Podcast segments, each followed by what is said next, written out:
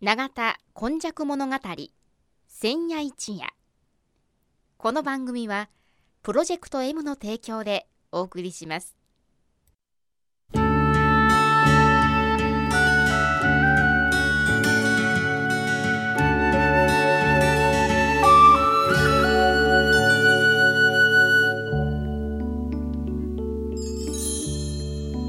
神戸は港があることで多様性のある町となりました。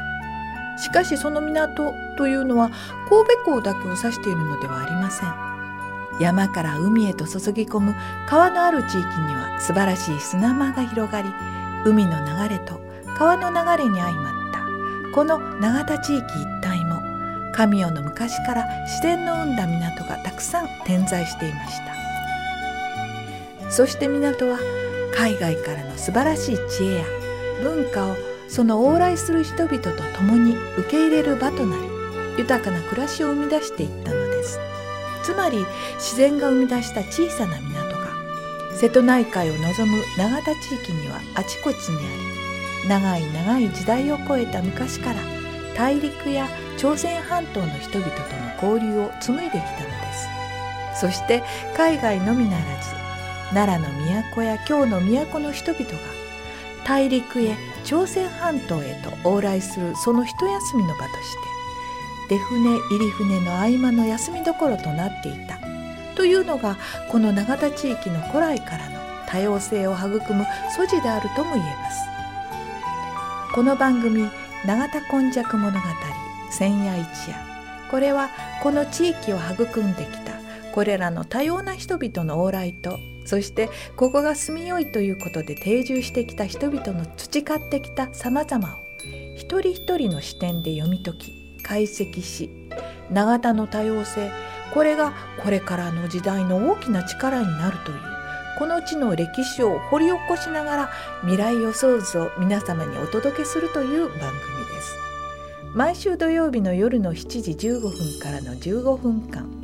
1995年の阪神・淡路大震災から生まれたこの FMYY 日本で最初の災害復興ラジオ。外国人市民と地域住民とそしてその思いに呼応した日本中世界中みんなのメディア。FMYY からお届けします。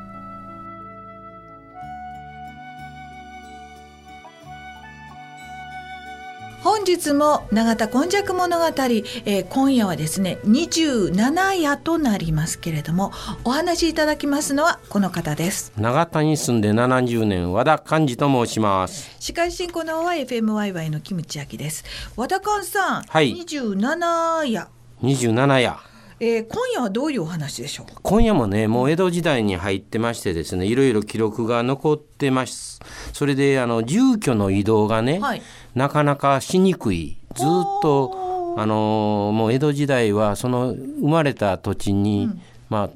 ああのとどめてで旅行ぐらいは、旅行するのにもなんかやっぱり手形をもらわないかん、ね、はい、時代なんですね。それでそうですから自分が住んでる土地とか区域とかいうのは非常に大切で、うん、よその人に取られたら困るとあの畑を耕すにも大きな畑の方が作物がよう取れるというから土地の争いとかね、うん、例えば永田村と池田村、うん、池田村と東池村東池村と隣の村とかね、うん、いう土地の論争が非常に多かった時代なんですね。じゃあコミュニティはしっかりしてるけどそのあの境界線。はい。それについての意識が出てき出てこない。そういうね論争がものすごいありましてね。結論から先に言ったらですね、うん、割合我々の祖先300年350年前の祖先はねあのそういう論争力ずくじゃなしに、裁判に訴えてそんな頃はいあの解決するとかねそういう気持ちもあったんですね。だから強いもんが勝ちだとか、あの大きいもんが勝ちだとか言うんじゃなしに我々の主張がこういうバックグラウンドで、あの論争してるから、我々の方に味方してください。まあ奉行所というのがありましたからね。であの一里山というのがあったりね、それあの論争はちょっと後で説明するんですけども、はい。一番あ一里山のをさっきしとった方が分かりやすいかな。一里山っていうのはね、今言うたら日踊り公園とか日踊り墓園とか、もうちょっと言ったらあのえーっと幸せの村があるんですけどちょもね、っと北の方ですね。はい、それであの辺りをねいあの村から一里村から何里とかいうので 口一里山村からすぐのやつを口一里山、それからあの日踊りの辺りを中一里山、それから山田とか鈴蘭台とか、あの辺のところをあの奥一里山という呼ぶんでね、これは長田とか兵庫とか我々の村々の表現だけじゃなしにな灘に行っても西宮に行っても遠いところに行っても近くの自分らの村から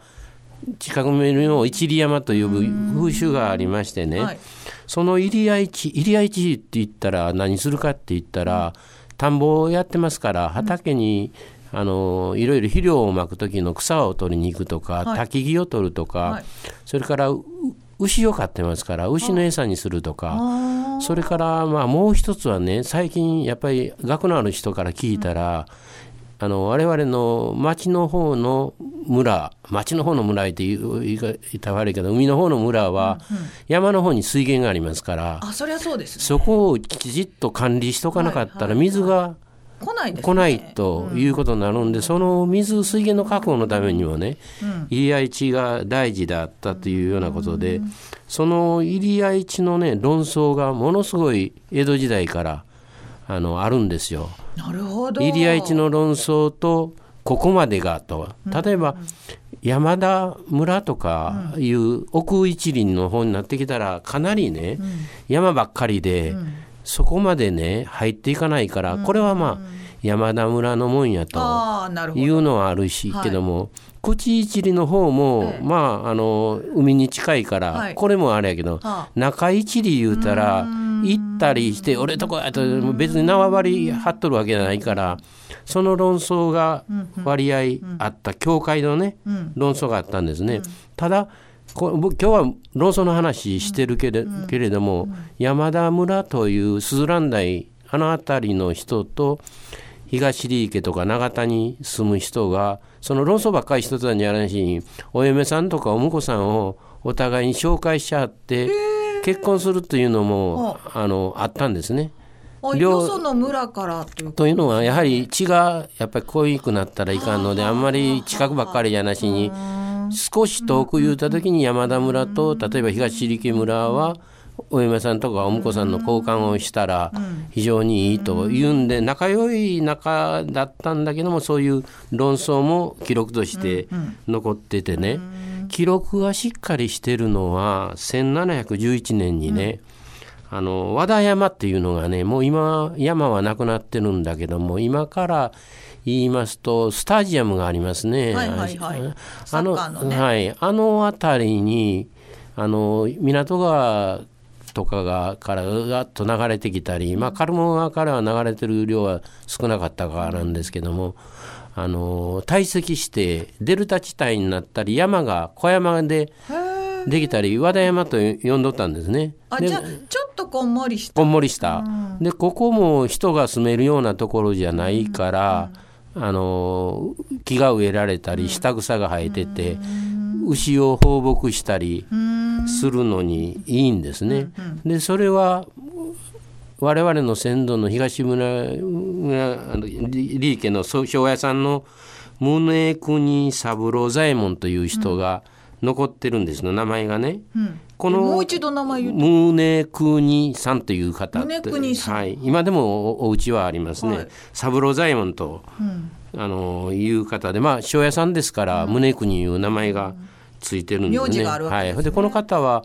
文章を神戸市に寄贈されてますからね。神戸市の学芸員さんがかなり調べてその記録をあの残してくれてるんですね。それで心はねあの東入池村というのはまああの尼崎藩が支配していた、うんうん、それから兵庫の津も尼崎藩が支配してた。ただ三崎村いう論争の横の村は、はい、旗本さんのあれなんで、うん、管轄が全部ちゃうんでねお江戸に行ってね、うん、あの訴訟裁判せないかん。えらいだから宗国さんは、うん、あのみんなに旅費集めてもうて、お金持ってね、うん、その東京まで行って裁判するんですよ。1711年ですよ。新幹線もない。新幹線もないのに。ほいで隣のねあの言うたら隣同士やからまずは仲良くせなあかんのんちゃうんかったんかなんかそんなこと言われてもてね、裁判らしくないんですけども、あの映像で勝負勝負になったんやね、うん、でその時の記録読ませてもらったら面白いのはねやっぱりあの代官なのにね、手手土産を持っていったんですよ。これこれ律儀な記録やから、はい、手土産何を持ってきましたとかね、うん、いうのも記録してくれてるんですね。うん、で御殿場町であの宿を取るってこれはまあお江戸日本橋の辺りのにあったらしいですけどね、はい、それから深川深川飯とかね、うん、あ、ね、の美味しい、はい、あの、はい、大神宮があるところね、ええ、富岡八幡宮があるんかな。そこへ八幡宮は勝負の神様だから、うん、お参りに行くとかね。そんなことまで書いてあるんで ほんで行ったらね、うん、もうそんな忙しいのにね、もうこんなことかまとられへんともうちょっと心理延期やと言われてもてね、それでもうこの宗国さんという方偉かってね、うん、一番偉い主審あの裁判官の一番偉いところまで出かけて行って、ええ、松平対馬の神に直訴するらしいですわ、うん、それであの尼崎藩のね青山さんいう方もごっつい前世を吹いてしっかりした人でね、うん、この人らの口添えもあって勝訴するんですよ。あ宗国さん。宗国さんが、はい、あの和田山のところはもともとは、うん、あの東入池村のもんやと。そやけども三崎村の人がちょっと入って草取るぐらい勘弁したれよというようなことで、で東の村が勝った勢いでねいやそんな草取られたの困る言うたけどそれぐらいはあかんというぐらいのことがあるんですね。それでこれでねあの私とこの家の近くのお寺、うん、ホマニなんですけどね、はいはい、そこにね福原代理分析いう石があるんですよ。福原の代理の分析、うん、でそれは和田山のとこにあった石がね、はい、なんでお寺にあるかなつらつら考えたらね、うん、あのそそこが論争の元の和田山のところに福原代理があって、うん、それは東利益村が管理しとったと。いうことでね、その石は我々の村の持ち物やった和田山のあの石をねここに移したというようなね、まあ、誇りというか証拠というか、危害というか、そんなんがね小さな分析でね、これは偽偽物やで福原大夫なんかあるかいいう学者もおるんやけど私としてはその意思を持ってきた気持ち、村を大切にして村を守ったりしてですね我々の村はあそこまであったんやとかねいうような教会のねあの印として持ってきたんやないかなと思ってね割合となんかぼーっとしてみたりあのここの分析とか福原代理があるかないかとかねいうような話じゃなしに、まあ、記録として残っている訴訟あの和田山訴訟のね宗国三郎さんの危害みたいなのを僕らは受け継いでいったらええなというのとまああのやっぱり裁判に持ち込んでも自分の意見を尊重してですね一回試して、うん、よその人に聞いてもらうという姿勢もごつ大切ちゃうかなと思った次第ですね。なるほど、うん、えー、一つのそういうやっぱりあの訴訟のものとしても、はい、あのそういう文書が残っているだけでそうです、ね、それを読み解いていく中で、はい、昔からやはりあの市民からの声とかいうのが、ね、思いっていうのを、はい、あの外に出していく、市民活動のもともともとはあったというのがね。ね、はい、350年前の話ですよね。そうね、えー脈々と今もまちづくりに関していやこういうことを言いたいっていうような、それはその時からもあったっていうのが分かったということですね、えー、今日は本当にいや街づくりの気概は市民からっていうようなところを聞かせていただきました、えー、今日のお話いただきましたのは長田に住んで70年和田館でした。はい。来週もまたお聞きくださいませ。永田今昔物語千夜一夜。この番組はプロジェクト M の提供でお送りしました。